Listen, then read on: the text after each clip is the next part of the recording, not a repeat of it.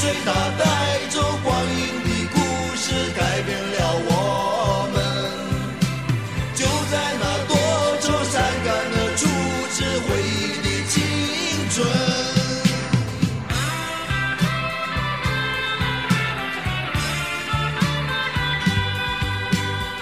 听见他们，听见罗大佑。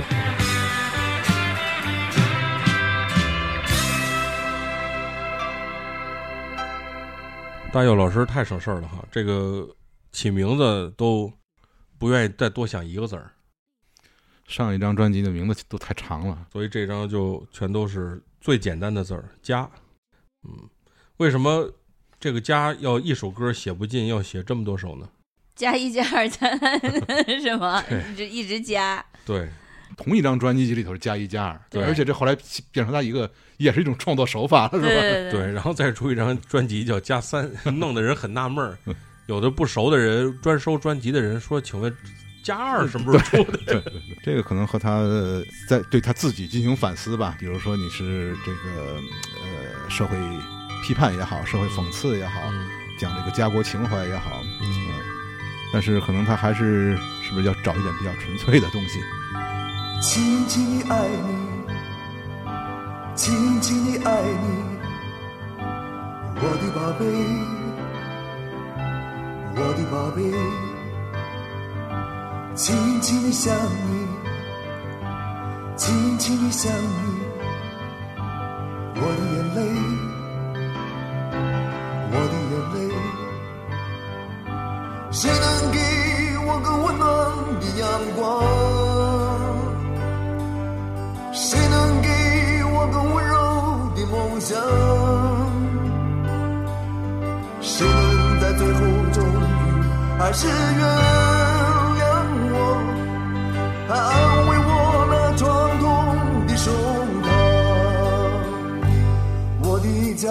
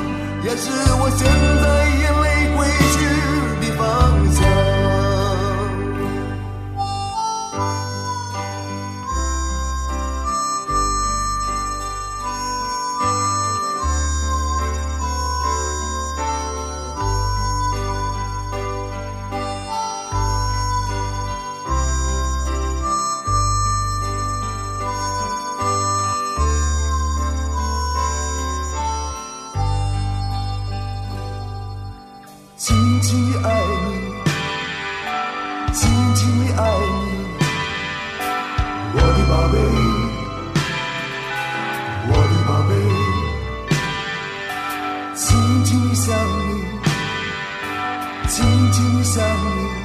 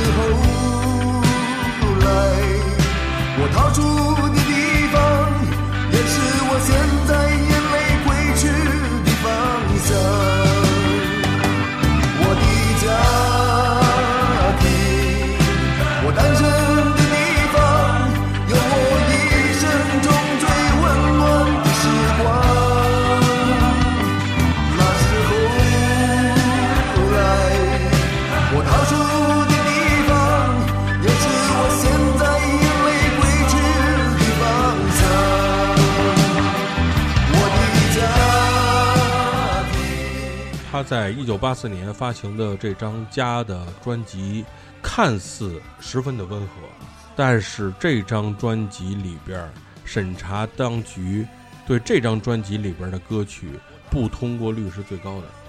这张专辑有八首歌是不能公开发行的，啊？对比前两张还要多。为什么呢？因为就是一旦你被引起了注意，哦，你后边出的哪怕你说我什么都没说，人家也不信呢，对吧？觉得你暗戳戳再说点啥，关键我还没看出来，所以这是个所以最要命了，这个所以更不能发。对 对你说的这个家是哪个家呀？你想的是哪个家？对，你怎么有一个家，你还有两个家？你这，所以这是我所不能了解的事。对，所以就是对于审呃审查当局来说，说你是一个不规矩的人，但是对于听到这些作品的人来说，觉着你是一个嗯太容易改变的人，你妥协了，你投降了。叛变了，你叛变了，而且当时审查制度有多严呢？说从一九七三年到一九八七年，就是总共审查的歌曲两万首，嗯，不通过三千首。你所有发表的歌曲中有六分之一，这歌曲就不能公开播放。他当时就是审查不通过，他嗯，理由很多啊，这个有很多嗯啊，你可能谈情说爱，也说明就过了线，对吧？就也就是台北红玫瑰，如果是当年发行，就肯定通不过。啊，估计是这个下场。嗯，当时滚石的这个企划经理叫詹宏志，说这张专辑花的钱特别多，嗯，更精致、更动听，但是太温情和保守，证明所谓的抗议歌手是十足的谎言。但其实人家 就是，这就不不是我去想当的，对吧？这我到滚石应聘，他也没给我这么一个职位啊，对吧？对嗯，他也没没跟我有这个关系。抗议的那一面，还有这些都是他想说的话。因为罗大佑他首先是个音乐人，嗯然后其次他才是我可能会去抗议也好啊，嗯我可能会去呃这个做一个情歌高手也好啊，嗯等等等等。所以作为一个音乐人来讲，他每次创作他是希望是有些新鲜的东西的，嗯，他肯定不愿意老重复自己，对吧？对，表达主题，而且他这时候还是同时在医院上着班呢。据说他前两张嗯，就是为什么就什么大墨镜之类的，就是嗯也有一些就是。呃，有一点点现实的考虑，就是说嗯。你看不清楚这个人嗯。完、完整的长相，就我还上着班呢，就是说有，也有一种说法，就是说他为什么戴墨镜，就是有一点偶然。嗯。说第一次是现场的时候嗯。有点慌，然后呢就紧张对看看就看下面有点慌，嗯。然后超轻墨镜戴上就啊。以后就摘不下来了。是。夫子选的这两首家，主要是有一个考虑啊，嗯就是其实我特别喜欢就这种，它前前后有时代跨度，但是主题又比较一致的。嗯嗯，你看加一件儿，应该说还是很敏锐的东西，就是他有一些这个艺术家，他还是有对有些东西他有些那种感知。每一首想你的诗，写在雨后的玻璃窗前；每一首多情的歌，为你唱着无限的诺言。每一次牵你的手，总是不敢看你的双眼。转开我晕眩的头，是张不能不潇洒的脸。给我个温暖的心境和一个燃烧的爱情，让我这冰冷的心灵有个想到了家的憧憬。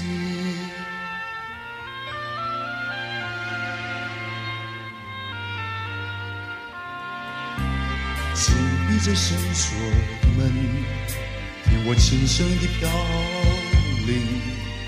打开你孤独的窗，莫要转过去你的身影，走进你深长的梦，睡在无声的睡眠，点亮你微明的灯，是张不能不害羞的脸。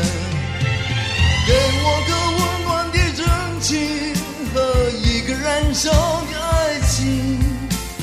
让我这漂泊的心灵有个找到了家的心情。多年之前满怀重重的心，使我走出一个家，而今何处能安抚这疲惫的心灵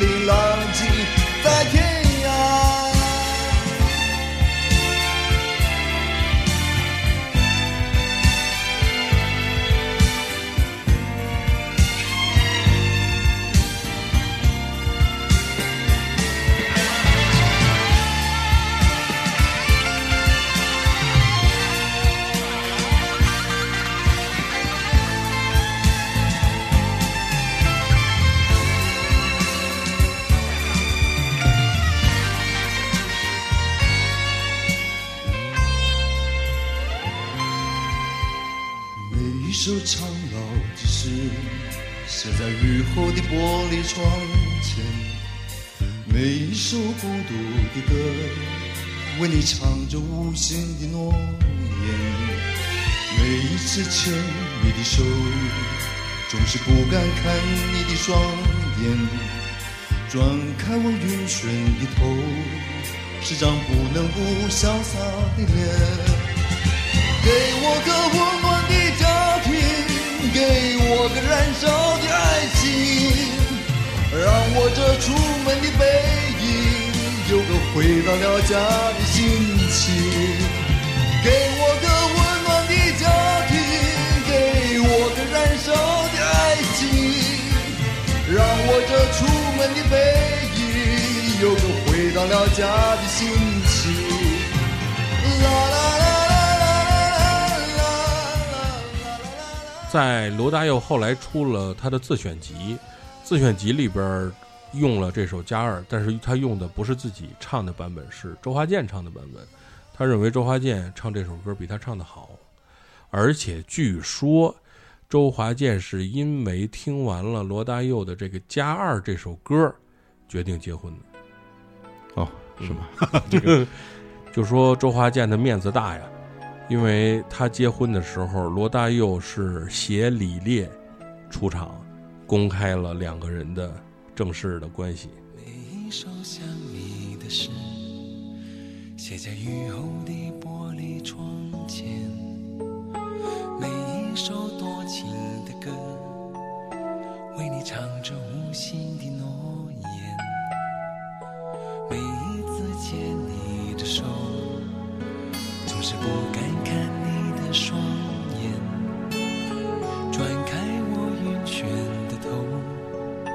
是张不能不潇洒的脸。给我个温暖的陷阱和一个燃烧的爱情，让我这冰冷的心里有个想到了家的憧憬。是不是不是马世芳总结的？我忘了啊。就是说罗大佑跟这个所谓家的这个关系，呃，家是对于罗大佑来说是一个既想逃离，又必须要拥有的一个地方。嗯，他几次搬离自己的家，但是当他出现情感上或者是他的人生中出现问题的时候，他又是一个渴望拥有家的人。他一直在这两者之间做不停的选择。嗯，这是对他来说是一个非常难的一道题。家其实在这个罗大佑的作品里头，应该也算是一个非常重要的一个主题。它对几几个大的主题嘛，对，嗯，家应该是还是在里头贯穿他这个创作的嗯 始终的。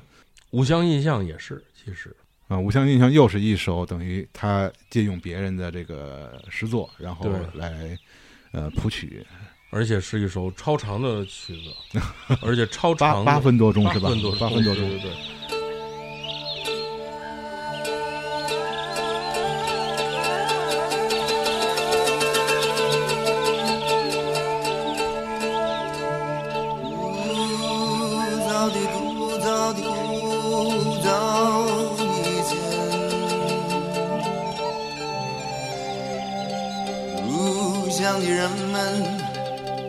就开始懂得声声仰望。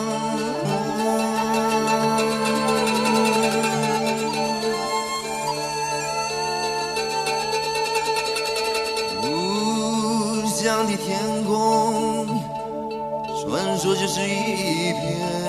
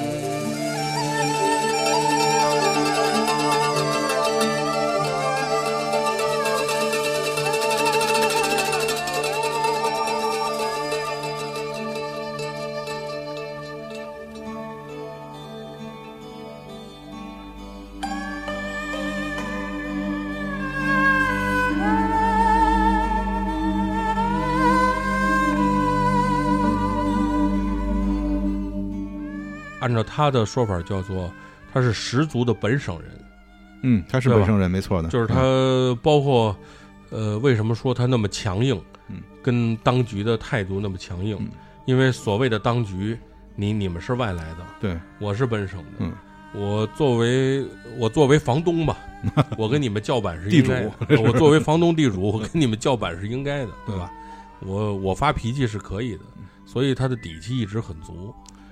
嗯。而且像这种本省外省之间的这种对立冲突啊，也实际上一直贯穿这个台湾这几十年的历史。对，但是比如罗大佑是客家人嘛，客家人，但他嗯。不，他说他不太会讲客家话。对他这个其实就特别有意思，就是他那个罗大佑的客家人啊，他们这一支呢是从广东梅州的那边哦。过到的台湾，嗯。后来等于像像他的父亲啊什么的，嗯。他父亲是完全受的是日据时期啊，完全受的日本教育。嗯。好像我有一次我看，就说他父亲在家里头嗯，要说不同的语言，嗯说好像跟跟他母亲就是用日语对对话，然后嗯。跟谁谁谁是用说台语，然后跟罗大佑是说国语。嗯。因为罗大佑呢是完全受的是这个国语的教育，对，所以后来有一次，他也自己也说，就是说他的创作啊，他的这个思维啊，用的语言实际上是国语，嗯，但是后来慢慢的台语的东西就越来越多，而且原来他只是作品，要不然用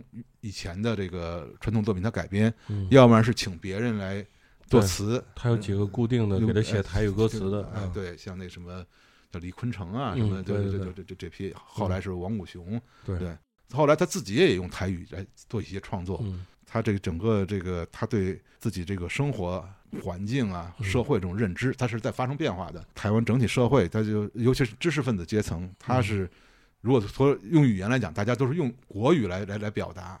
啊，但是后来也是需要去寻找自己的一些根源嗯啊，你怎么去表达之间的我们之间的情感，嗯怎么去理解我们的由来，所以他才会整个在在这个创作上，尤其歌词创作上，嗯它会发生这样的变化。嗯，就是前两张专辑更像是练习跟学习，学习西方的摇滚乐，练习自己的创作的技术层面上的一些东西。当他觉得这些东西都掌握了之后，他开始往内容的深层次的地方去去追寻，他可能就去找到了台语歌曲，嗯而且上来不是说自己先来创造新的，而是先把老的东西先来继承一下，是吧？对啊，歌词嗯是这个吴成吴成，吴成先生去写的，嗯然后在表达和这个台湾这种嗯本本土这种乡土的这种感情嘛。这时候就是等于罗大佑实际上就等于又开始了一个新的一个领域。哎，那个青稞嫂是也是收在对，这张专辑家里，在这这里头。嗯嗯那青稞嫂就是啊很典型，这是一个台湾的一个民谣。然后呢，后来轻快的一民谣，对嗯你说轻快吧，这这这事儿特好玩儿，你知道吗？嗯就是可以往前去追溯的这首歌，它这个哦曲子，而且可以往后再去推演，哦这个歌可以承前启后，真是承前启后。嗯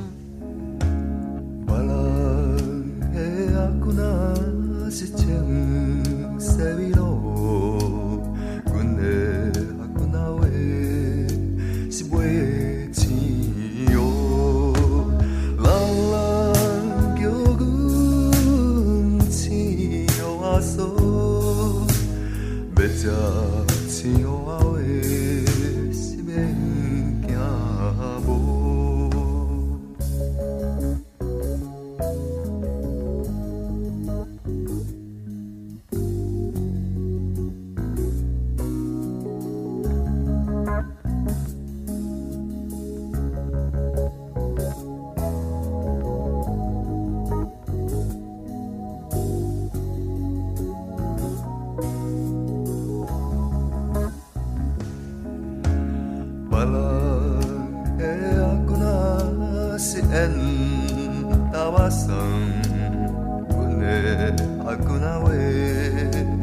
目睭拖窗，洗做水歹是免怨叹，人讲歹翁仔话是正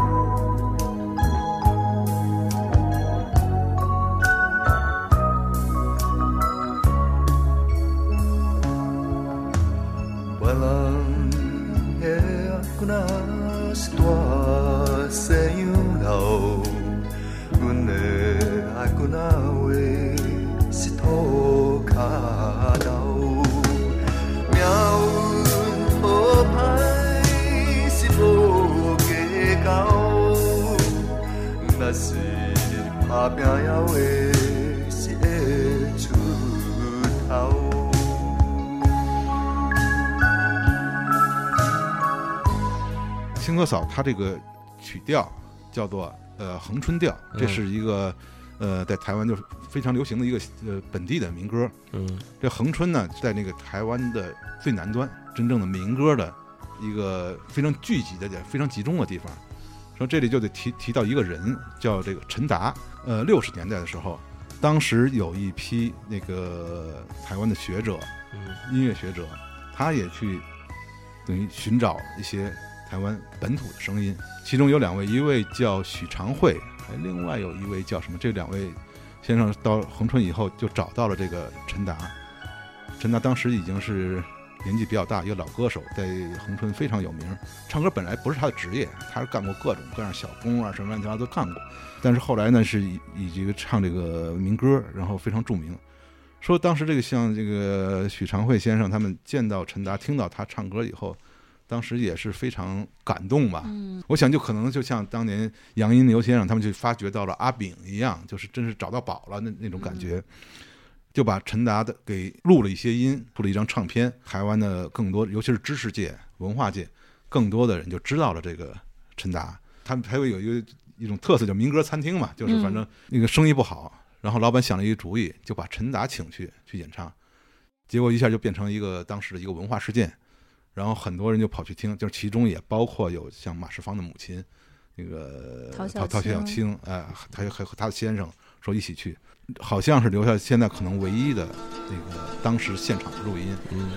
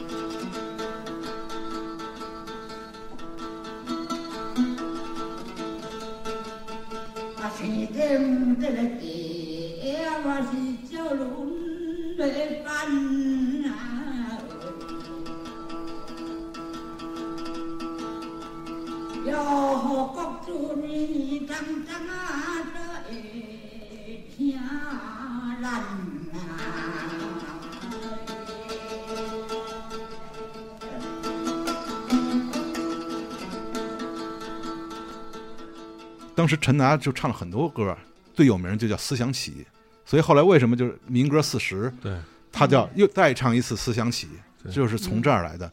然后而且在之前就是民歌运动的时候，郑怡有一首歌叫呃《乐琴》，乐琴苏来写的，苏来写的，对，嗯，上来第一句就是唱一句《思想起》，唱一首什么《唐山谣》，这个实际上都是他们就这批整个民歌运动人，其实都受过这种呃陈达和他带来的这种民歌的真正的这个台台湾的这种民歌的影响。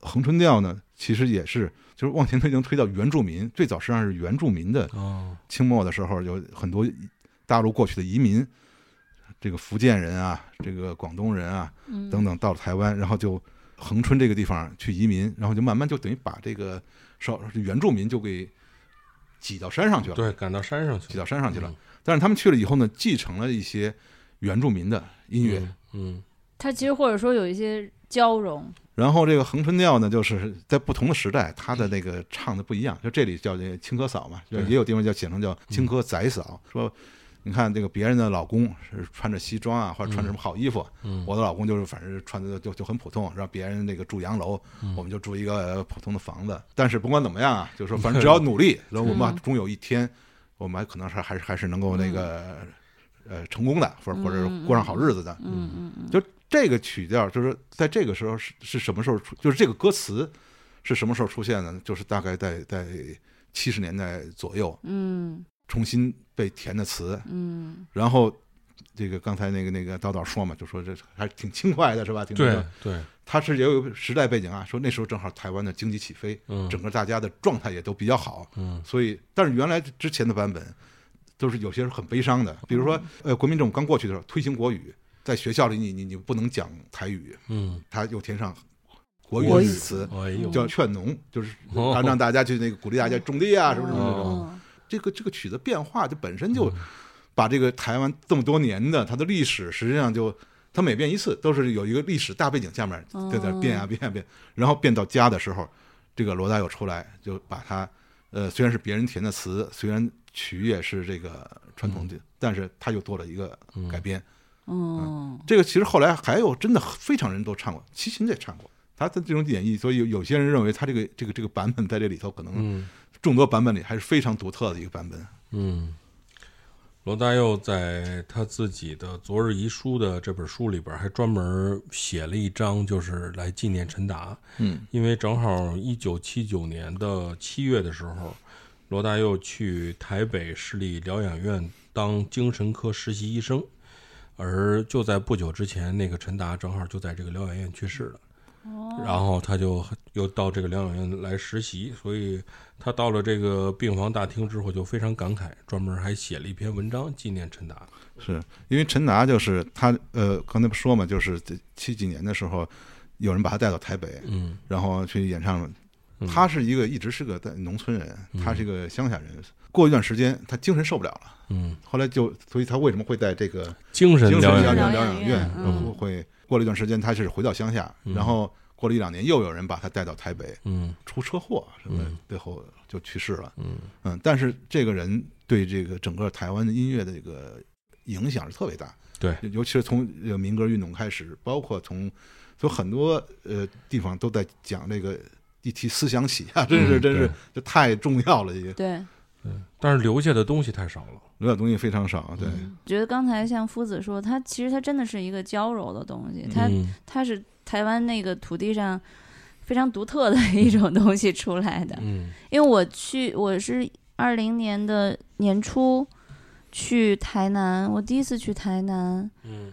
我的我的朋友跟我说，说你一定要去一次台南，就是他和台北太不一样了。嗯。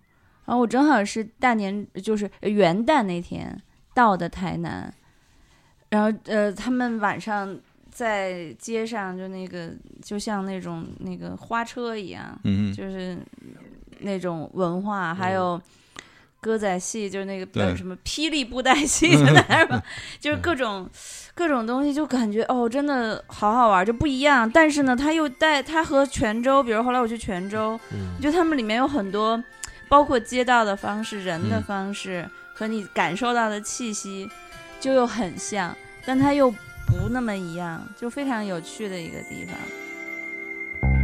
穿过你黑发的我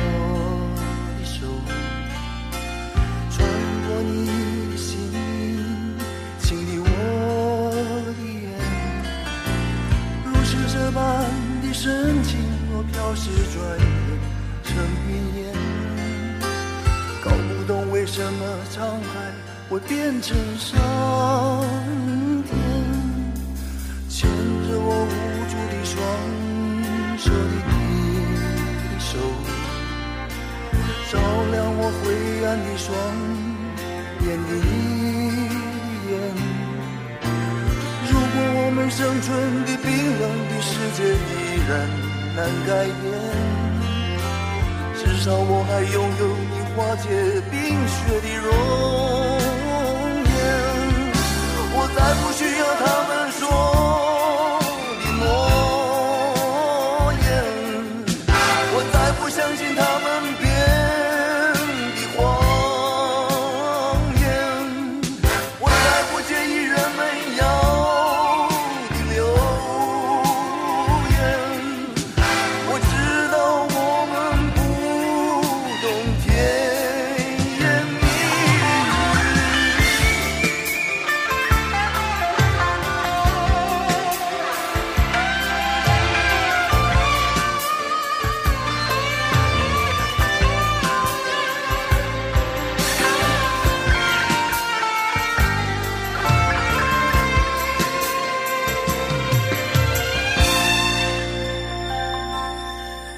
还是得回归写他的情歌，他的最拿手的情歌，穿过你的黑发的我的手。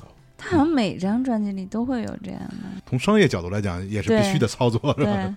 然后我觉得一个是商业角度，在于后来他是不是有点儿，就反正我我就要这样，还是怎么着，我不知道啊。刚才咱们说了，这张专辑貌似毫无危险的这张专辑，嗯，里边情歌满满、家国家国情怀很多的这张家的这张专辑，结果是被审查最严格、被毙掉歌曲最多的专辑，所以是上边也不讨好，是底下也不喜欢。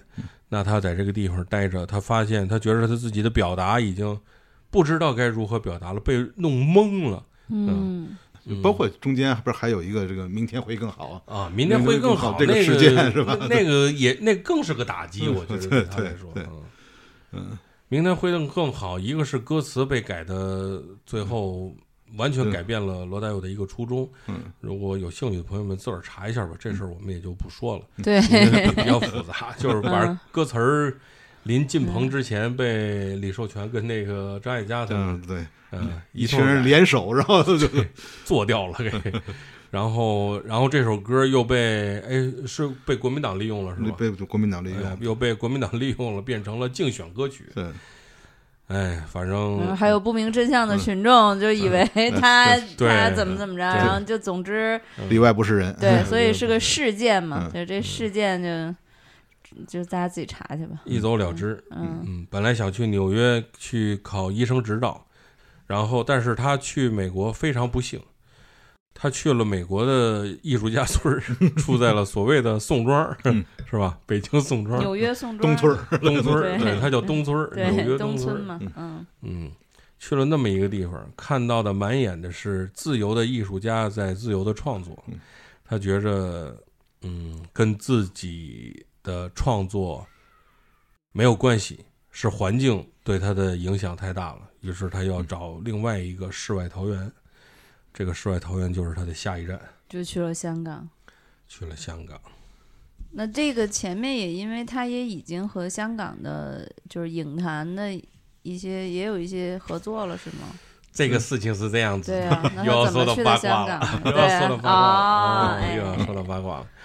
因为张艾嘉要去拍一部电影，叫《嗯海上花》，海上花但是这部不是那个不是侯孝贤那部对，嗯，是侯孝贤那部是八八年，那这这是八六年的一部，呃，不是侯孝贤，也不是梁朝伟，也不是梁朝伟也不是刘嘉玲，也不是等等刘对对对嗯，是张艾嘉的一部《海上花》，嗯，需要有人作曲，需要有人到香港来作曲。嗯。那么身在纽约的罗大佑，那就是吧，工作，因为工作啊，我们纯纯因为工工作，嗯赶到了香港，但义不容辞。但但是这个这个工作谁介绍的？我我估估计大家也就 对，心知肚明，嗯。是这般柔情的你，给我一个梦想，徜徉在起伏的波浪中，隐隐的荡漾，在你的臂弯。是这般深情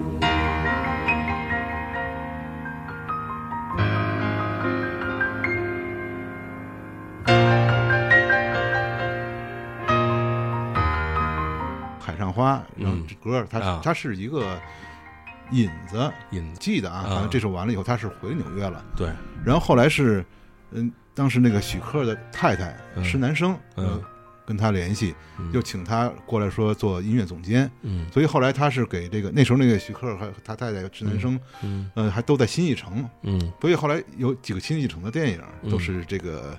这个这个呃，正的罗大佑对。做的电影歌曲，对，比如说，其实第一个好像是那那那个片子，现在好像后来也没什么人提，嗯叫《城市特警》啊啊，那个没什么名，但是呢，他是许克监制，然后杜琪峰导演，嗯。就杜琪峰那时候从电视从 TVB 出来，嗯嗯开始准备这个闯荡大银幕，嗯可能练手了一个，从这儿开始，实际上就这个这个罗大佑一方面是跟这个 徐克他们就就结缘，另外一个就是杜琪峰。不是后来你看嗯杜琪峰很多电影对，嗯，都是他做电影音乐做的，这个徐克也是。嗯嗯包括他们一块儿还沧海一声笑。啊，对对对，那那那那那也是一个 比比比比较欢乐的事件。对对对，嗯。嗯，反正就是去了试了，合作了，知道这是香港的创作环境是个什么样子，对，符合他在美国的所有设想。嗯，于是这边跟先是跟他撂跟他爹撂了一狠话，嗯说你你不让我做音乐，我就跟你断绝父子关系。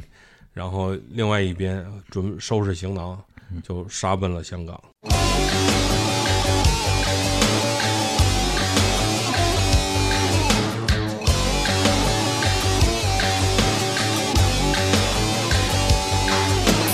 每一次闭上了眼，就想到了你。你像一句美丽的口号，回不去。在这批判斗争的世界里，每个人都要学习保护自己。让我相信你的忠贞，爱人忠贞。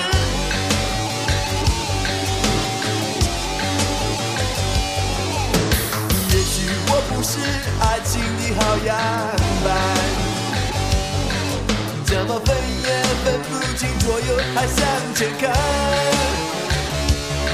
是个未知力量的牵引，是你我迷失，或者是找到自己，让我拥抱你的身躯，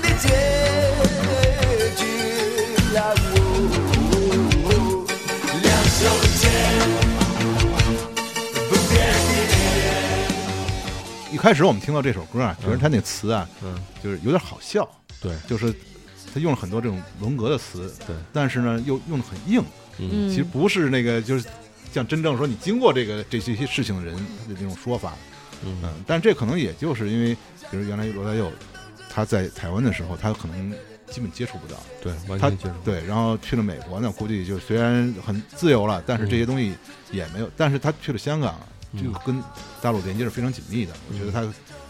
也许有意识的就补了补课，这是学学历史，然后嗯。这些词语对他来说太新鲜了，太新鲜了，是有冲击力，对他来至少对他来说是很有冲击力就。是网络热词啊，哎，嗯。这个虽然这是一另外一个地方十年前的网络热词，但是对。对他来说仍然是新鲜的。对，所以他在用，当然背后他也有一些这种嗯。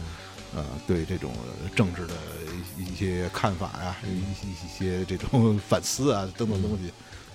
但是这就比较怪，因为这首歌很呃，有一部分人吧，我估计可能知道这首歌是因为那个电影《电影，嗯棋王》对，很，但是很奇怪，其实这个歌跟这个电影一丁点儿关系都没有。呃，所以他为为什么要用一些文革的这种语汇啊？因为这电影的那个里头时有一代是那个时有一对。对有一部分时代背景是是，对。因为他是等于把两台湾和呃大陆两部棋王混在一起嘛，嗯，编成了一个故事。嗯嗯就刚才说海上花的时候啊我对对，嗯我刚突然想起来，就是他给电影写，嗯他有一次也是我看的一个节目里面，他就嗯讲那个作曲的那个动机。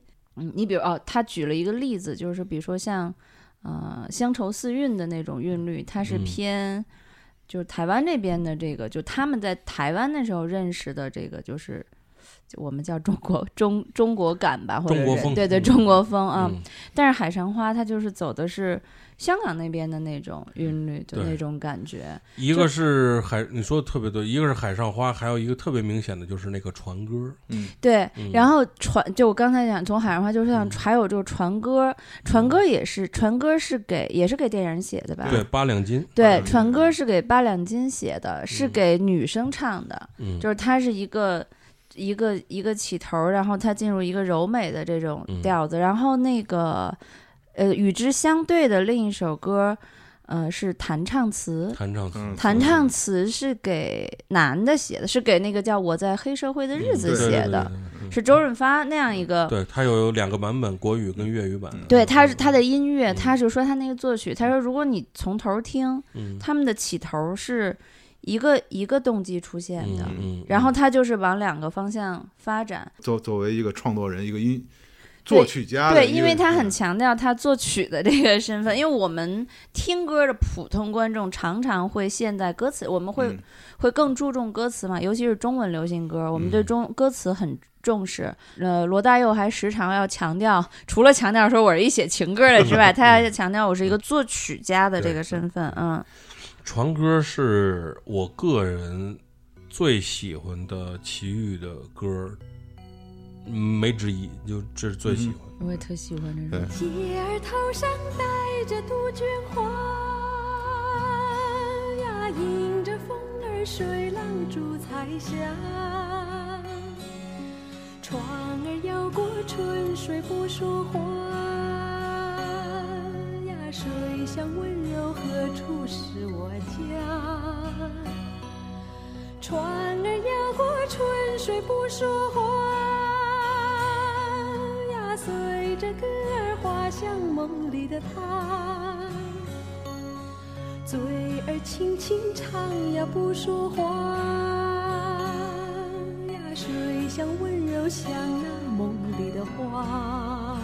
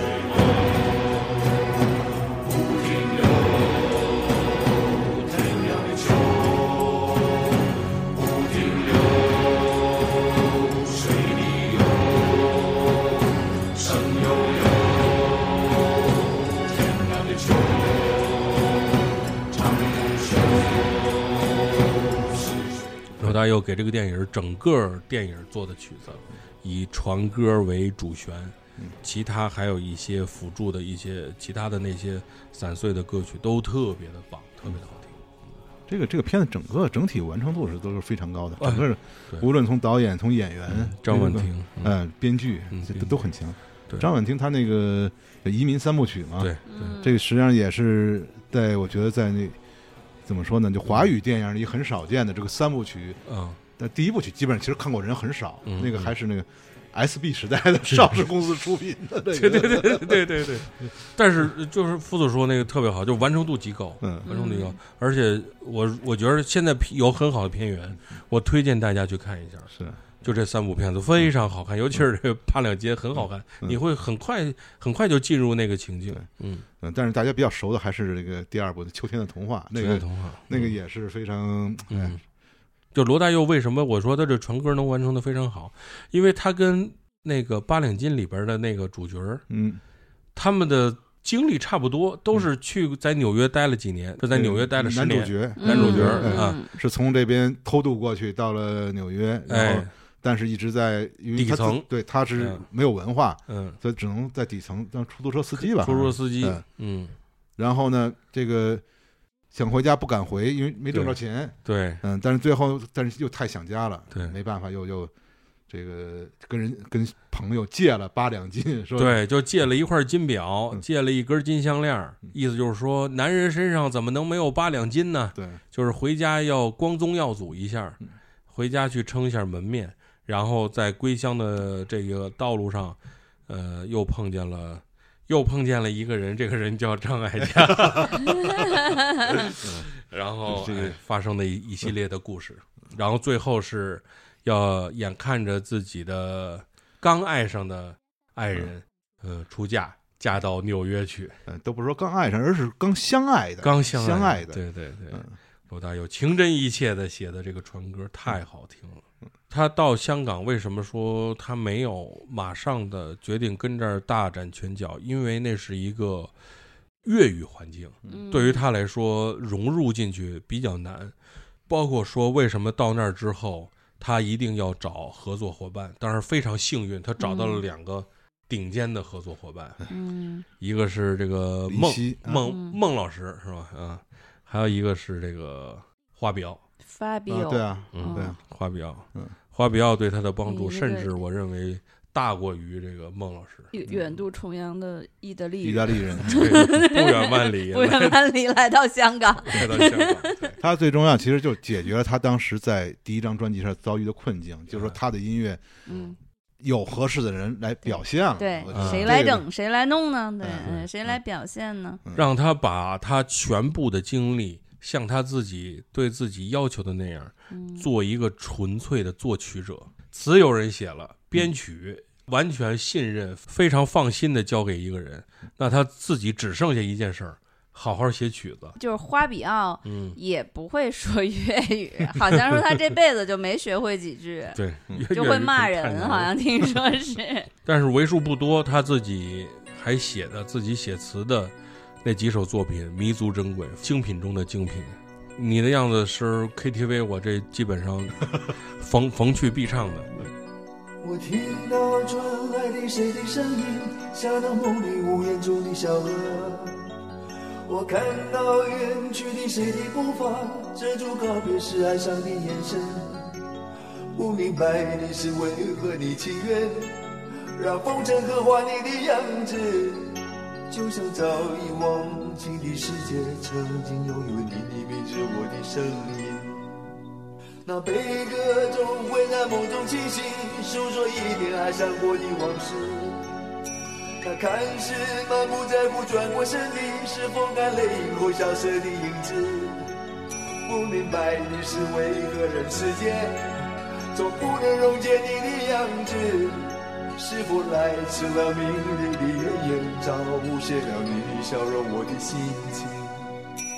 不变的你，矗立在漫漫的城市中，聪明的孩子提着易碎的灯笼，潇洒的你将心事化进尘缘中，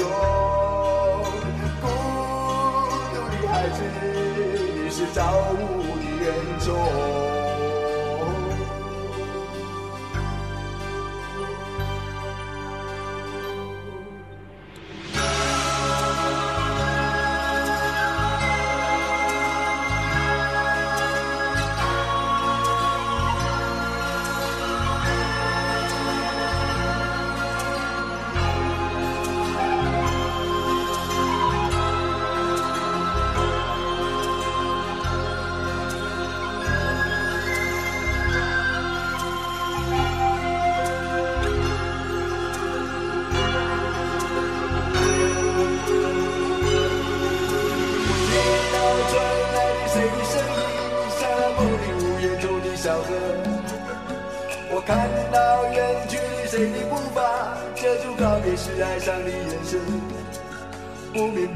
是为何的情愿，看风筝刻画你的样子，就像早已忘情的世界，曾经拥有你的名字，我的生命。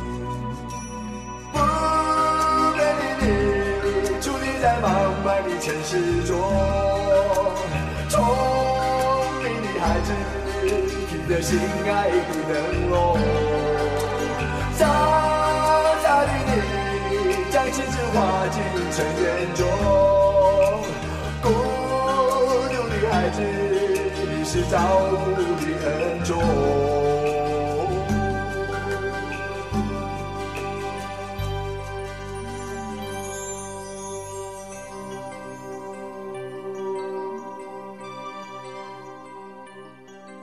老六的那个背词儿的这个水平放在这个现象七十二变，你以为你的样子好背啊？哦，原来你是能背下来你的样子的。那词儿也不短呀。而且它是长句啊，长句啊长句，对，嗯，比如说我因为不会唱歌，然后嗯我也不不太会记歌词儿，嗯嗯，就不是太不会记歌词儿，嗯但是，呃，我自己去看演唱会的时候，我很少能够真的特别的跟着大合唱，或者是会一下能想起来。但是我真的就是在在罗大佑的演唱会上，嗯我就两千年那次，我就有一个感觉，就是他真的是，就是你就感觉就是你都能顺着唱下来，嗯，就起个头，然后就真的都能顺下来。而且他习惯让你在他的这个歌里边形成这种惯性。你比如说《恋曲九零》，嗯对吧？《恋曲九零》刚才天水说在那个，KTV 里唱的传唱率极高，因为它的格式太清楚了，嗯，就是叠字儿嘛。乌溜溜的，对你，这反正这这是他特别热爱的一种嗯。创作，一种对对对。一种，叠字儿方式，乌溜溜、轻飘飘、苍茫茫、黑漆漆，嗯。是吧？轰隆隆、孤单单，乌溜溜的黑眼珠和你的笑脸，怎么也难忘记你容颜的转变。轻飘飘的旧时光就这么溜走，转头回去看看时，已匆匆数年。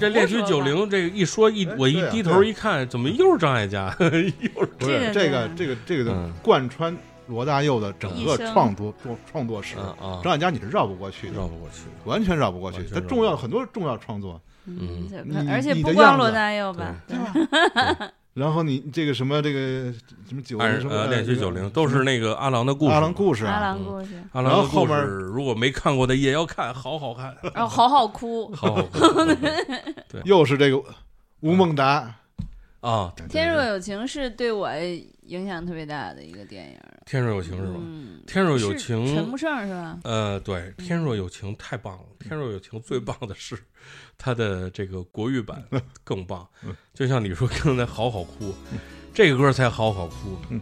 这个歌是给三毛写的，追梦人，《追梦人》，尤其是他，嗯，先先是有的这个粤语版，嗯，嗯，先是为了这是给个电影写的嘛。对对对对对，嗯，原谅话也不讲半句，此刻生命在凝聚。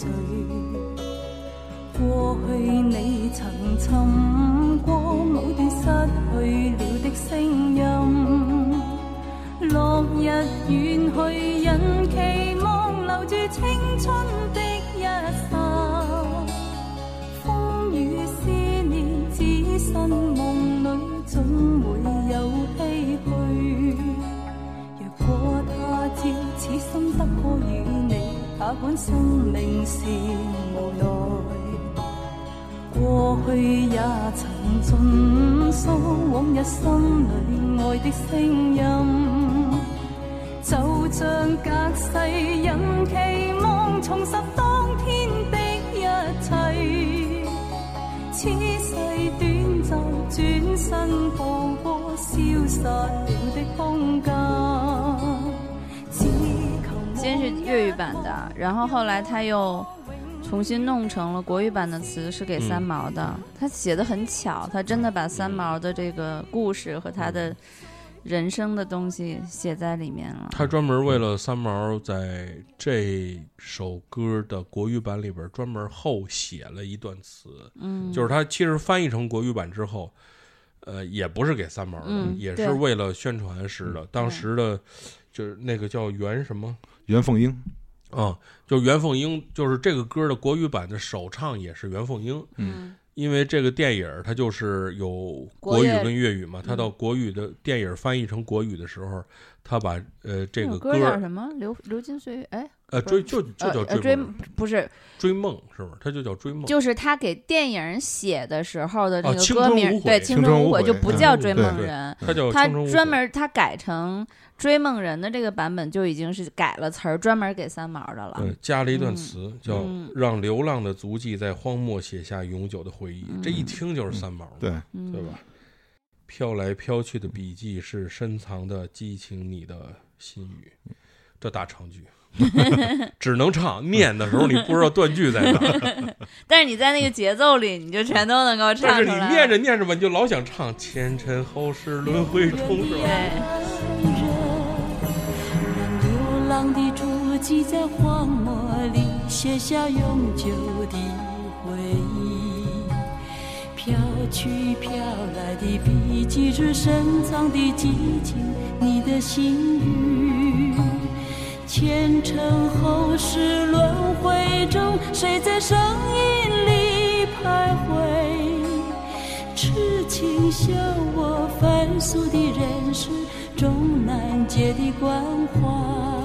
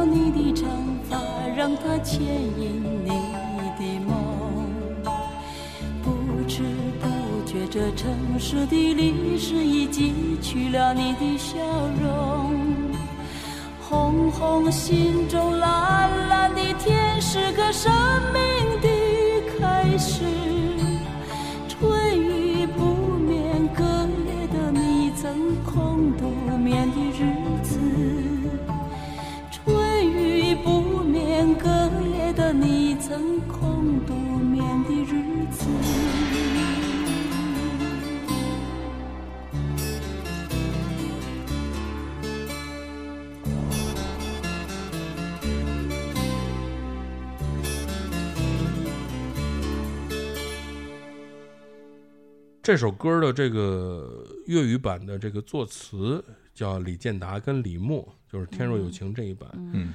这个李默挺有意思，是一个专栏作家，哦。他跟罗大佑当时还在香港有一个专栏，在报纸上有一专栏，就叫《罗里啰嗦》。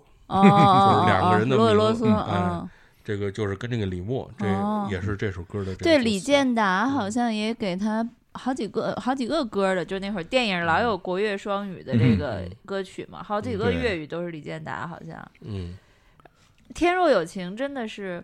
我刚才像比如咱俩争论说，就是争论说恋曲一九八零，嗯。我说我们我们小的时候会容易因为一个作品，你不管是文学作品，还是像我这样的通庸俗一些的人，就因为嗯。影视作品或音乐作品影响自己的一些价值观，或者也初初养成。嗯我就老说《天若有情》基本上是我少年时候就是 对对爱我的爱情观嗯，影响了特别长的时间。嗯就是吴倩莲对刘德华说，就那种，就是我死也要跟你在一块儿，就我是嗯你的马子，我到现在还记得，就是你，就是我必须要跟你在一起，嗯就这种感觉。嗯对，这是我少年时期的爱情观，是被《天若有情》塑造的。当到我青年时期之后，就受到了姑娘没有人有占有的权利。嗯，转而言之，也是小伙子没有人有占有的权利。哎，我们男男生应该怎么想呢？夫子，就是我们看见那些我们喜欢的、我们喜欢的那些漂亮的傻女孩儿，老是跟着那帮小流氓就跑了，怎么办？你说像《天若有情》那样的，对啊，我们小流氓帅呀、啊，夫子，我们怎么办？然后默默地回去把电影再看一遍。哎呀，不过这说起来也其实挺有意思，像那个、这个这这个《天若有情》这个粤语版嗯嗯。啊，他袁凤英，其实我挺欣赏这个歌手的，对啊我觉得他这是对我觉得这个他在这个这在粤语版演绎的相当好啊，嗯。是是是，嗯，但是后来很可惜，就是他离开了，就是罗罗大佑把这个阵地转移了以后，啊，等于后来这个袁凤英也跟着也就他唱了好几首罗大佑的作品。对对对对，所以他在那个像零零四年、零五年，罗大佑在香港有一场演唱会嘛，叫对对对对对搞搞搞真意思。对。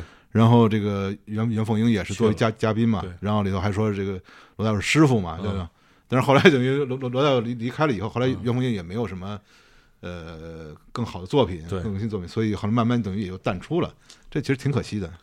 对，非常可惜，而且关键是国语唱的，凤飞飞唱的太好了，太好了，又把它给盖过去了。刚才说到了徐克，嗯徐克，是要说《沧海一声笑》了吗？哎呀，沧海一声笑》，你说《沧海一声笑》，就我们准备说黄沾的那个，这其实本来这首歌跟罗大佑一点关系都没有，对，所以为什么对呀、就词也不为什么呢？是他这个，就是词也不是他写，曲也不是他写？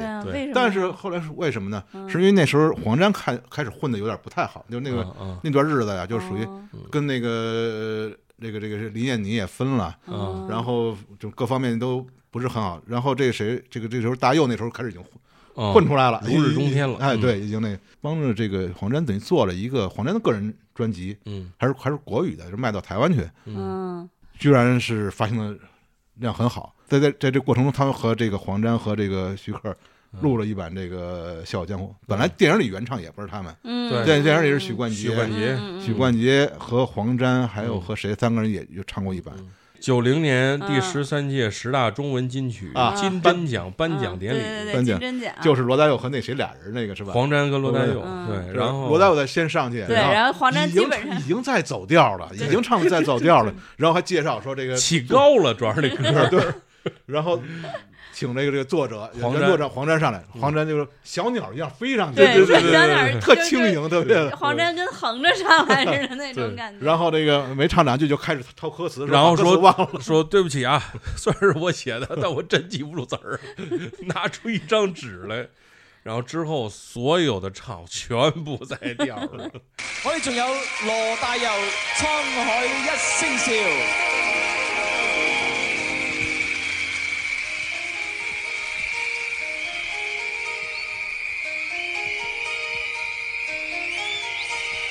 沧海笑，滔滔岸上，浮沉随浪几今朝，长天笑，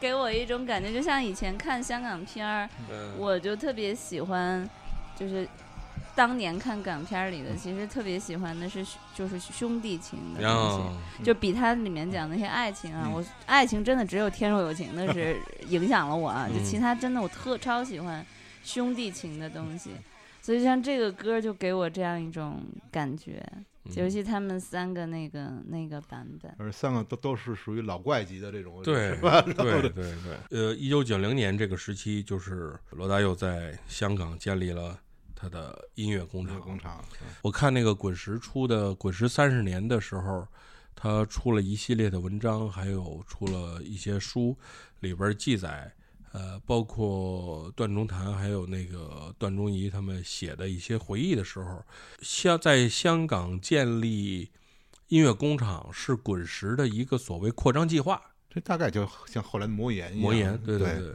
嗯然后这反正双方也是应该是一拍即合吧，就对对对对对，双方都有利的。嗯，我在一个一本书叫咱们这边出的，广州出版社出的一本叫《台湾歌坛的黑色旋风》，罗大佑恋曲两千这里边啊，见过这本书，哎，这本书特别棒，这本书是集合了大陆所有专业的乐评人对罗大佑的乐评，以及一些网友写的非常好的罗大佑的一些评论，包括罗大佑一些采访的呃整理，就是他回答了一个问题：他为什么去香港，或者他在香港在干什么？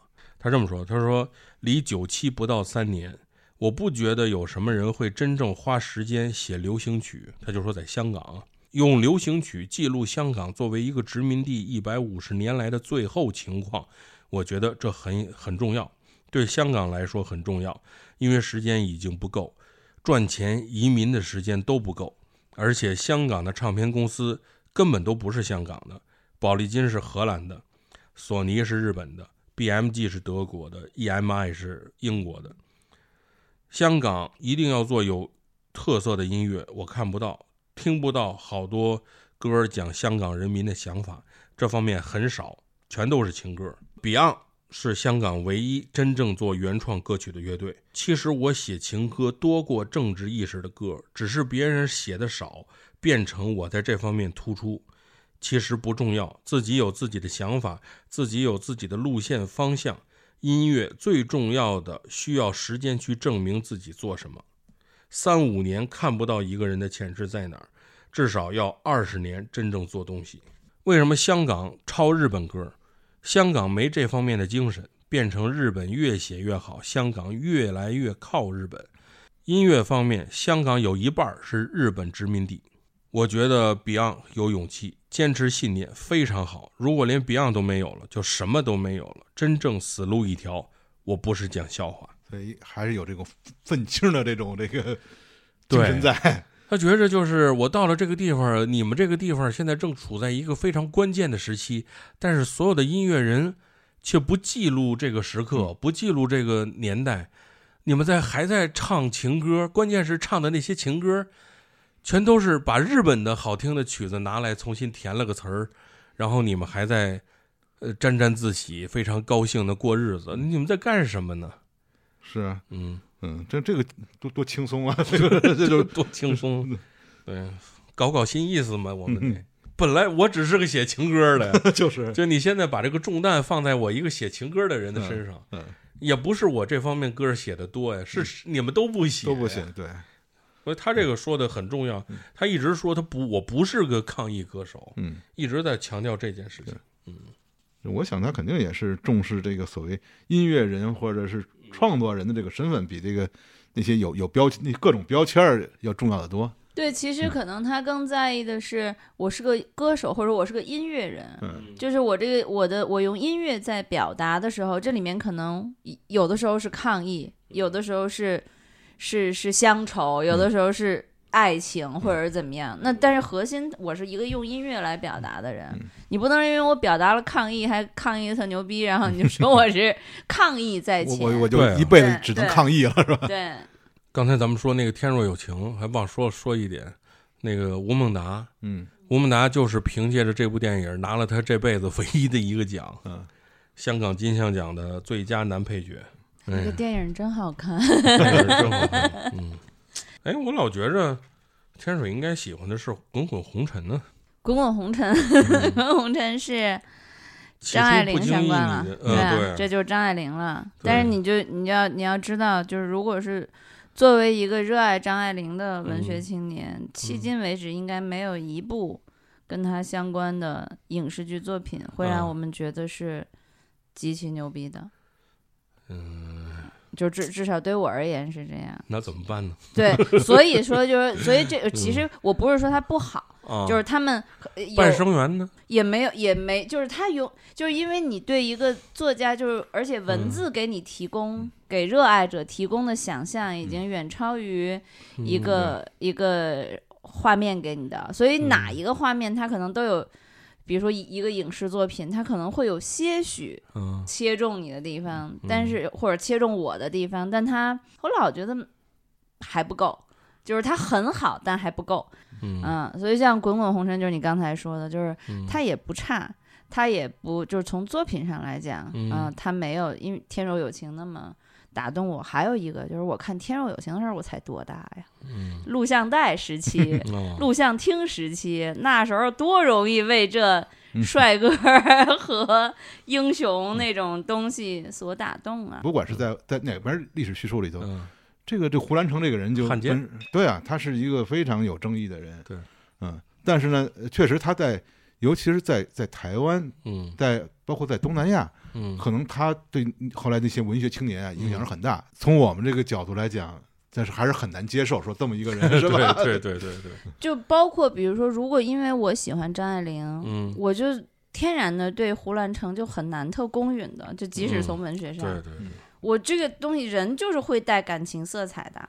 我因为这个胡兰成还跟我的一个男朋友吵架呢，因为他喜欢胡兰成，就是我这他说你你要从文学上来来讲，我说我就不愿意只从文学上来讲，都不提汉奸。我说我为什么对张艾嘉 总是有一点成见呢？你看，对你嗯永远会有这样的东西，所以像《滚滚红尘》就歌本身特别好，咱们说回罗大佑，嗯歌我特别喜欢，嗯嗯，但是就你说电影，这就是我回答你刚才那个问题，但但甭管怎么说，我们主要还是在说歌嘛，对是吧对歌还还是还是应该嗯，绕回来。对，歌一样，就歌，如果这个歌里面，如果这两首歌对我来讲都很喜欢，而且他所述及的两个女作家都是在我的呃青春阅读经验里非常重要的两个女作家，一个三毛，一个张爱玲。嗯起初不经意的你和少年不经事的我，红尘中的情缘，只因那生命匆匆不语的焦灼。像是人世间的错，我前世流传的因果，众生的所有也无需换取刹那阴阳的交流。来去难去，数十载的人世游分一分，聚难聚，爱与恨的千古愁。本应属于你的心，它依然护紧我胸口。为只为那尘世转变的面孔后的翻云覆雨手。来来去难去，数十载的人是要分一分，聚难聚，爱与恨的千古愁。于是不愿走的你，要告别已不见的我。至今世间仍有隐，随我俩的传说。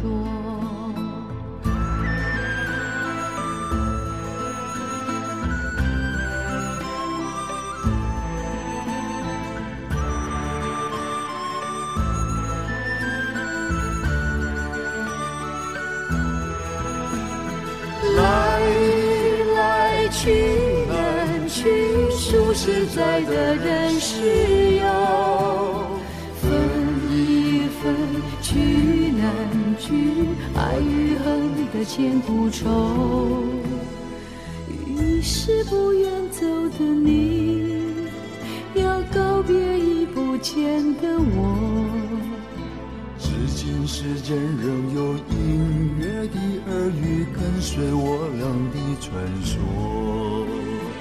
滚滚红尘里有隐约的耳语，跟随我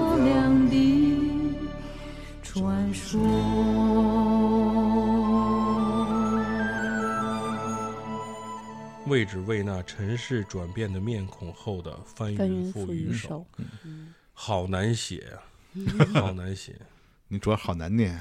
好难念，但是写的就真是太好了。哎，原来不是那个谁，那个那个就黄舒骏嘛，嗯就是那个什么恋爱症候群出来以后，啊然后宣布说已经超过罗大佑了，啊啊啊！因为他写的句子也够长。我说这个数上超过了，我说原来一直我不知道这个这超越是怎么这个，后来知道有完整版，是不是？对说说那长度超过了，，字数超过了，对歌曲长度、字数超，歌词字数超过了，吧，还是不一样，还是不一样，表达东西也很好，也很好，也很好，也有写的短的，四十故人来就短，嗯，啊，四十古来也哎好听这，个写的像五言绝句，是吧？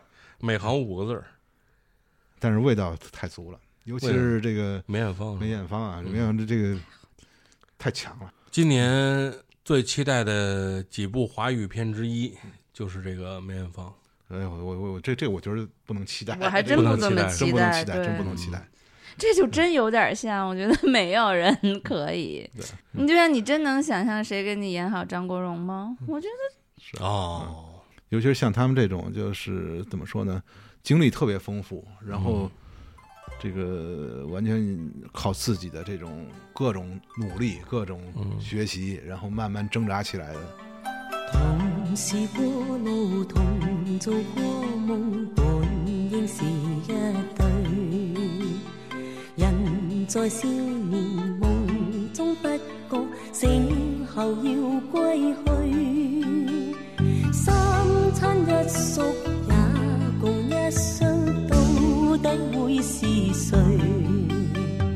但凡未得到，但凡是过去，总是最登对。台下你望，台上我做你想做的戲。前是故人忘忧的你，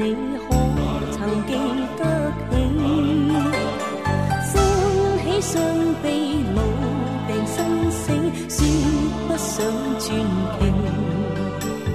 恨台上輕輕，或台下我我，不是我跟你。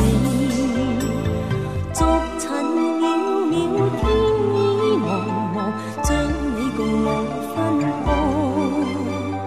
斷腸字点点，风雨聲連連，似是故人来。何日再在何地再聚，说今夜真緣。無份有缘，回忆不断，生命却苦短。一种相思，两段苦恋，半生说没完。在年月深遠，望明月远远，想像你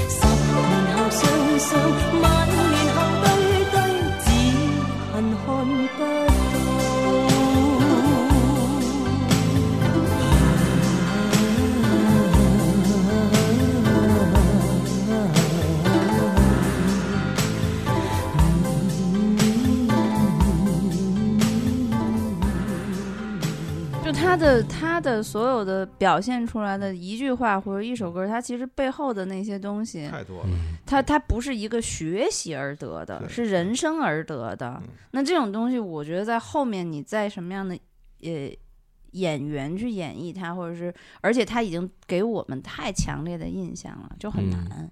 嗯，我也祝愿他们，祝其实其。实像他们这种这个，如如如果是在什么电影啊什么里出现啊，就最好是作为一种客串的角色，中间露一下面，让大家这个可以缅惊鸿一 瞥，然后觉得哎，他原来这个人的这个原型是梅姑，或者说他是对你可能故事讲的是别别人，人哎，嗯，对，嗯，他在一个关键点上，哎，嗯，我、嗯。我把《追梦人》嗯滚滚红尘》如今才是唯一，似是故人来。嗯。我觉得他这几个就是跟女性相关的，或者写给女人唱的，嗯。而且他们所相关的这几个女性都非常之有特点，而且这每首歌和他们的关联度也都特别的好。如今哎才是、如今才是唯一娃娃，他和有一个就是他和娃娃那个版对本，对，非常我也非常喜欢。嗯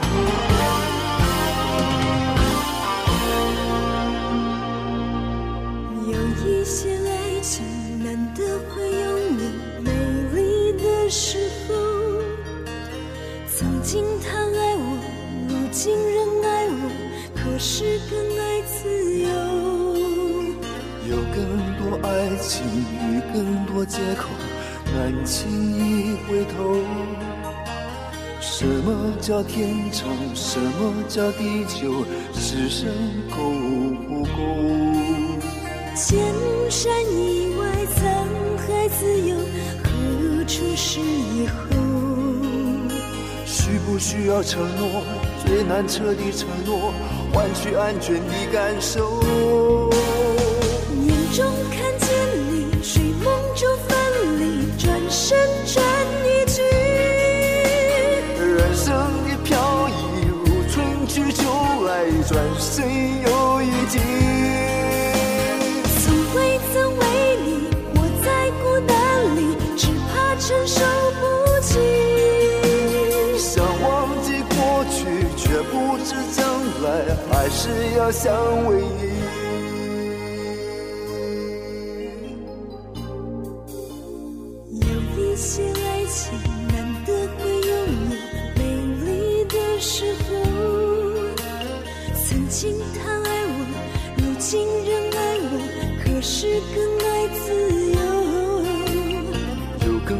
爱情与更多借口，难轻易回头。什么叫天长？什么叫地久？此生够不够？千山以外，沧海自由，何处是以后？需不需要承诺？最难彻底承诺，换取安全的感受。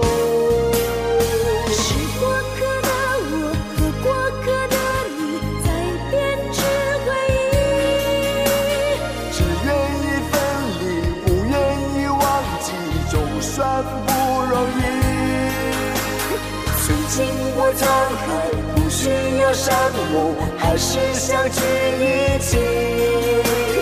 不要说过去，不要问将来，此刻终将回忆。多少往事风尘如烟，天长地久，终会有个梦醒的时候。多少海誓山盟一程，季节不限，终会走到天明的中。是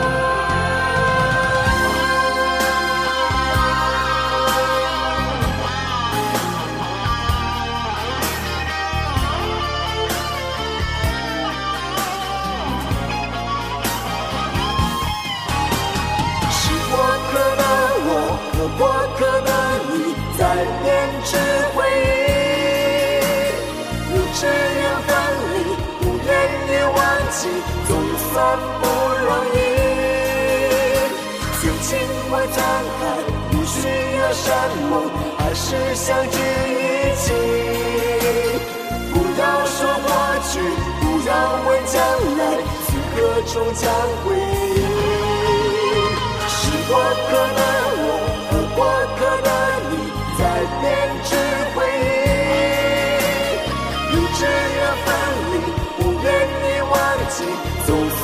不容易。曾经我沧海，不需要山盟，还是相聚一起。不要说过去，不要问将来，此刻终将回忆。是过客的我和过客的你，在编织回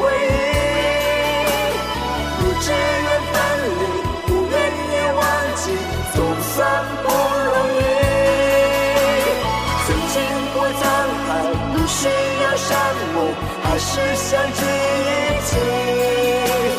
不要说过去，不要问将来，此刻终将回忆。不忘记过去，不相信将来，此刻终将回忆。不忘记过去，不相信将来，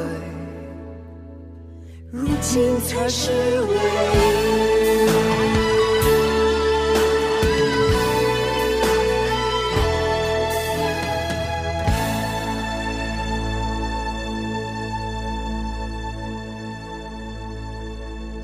的小弟小李就学会了，就学会了这大哥给女歌手写歌这件事儿，是吧？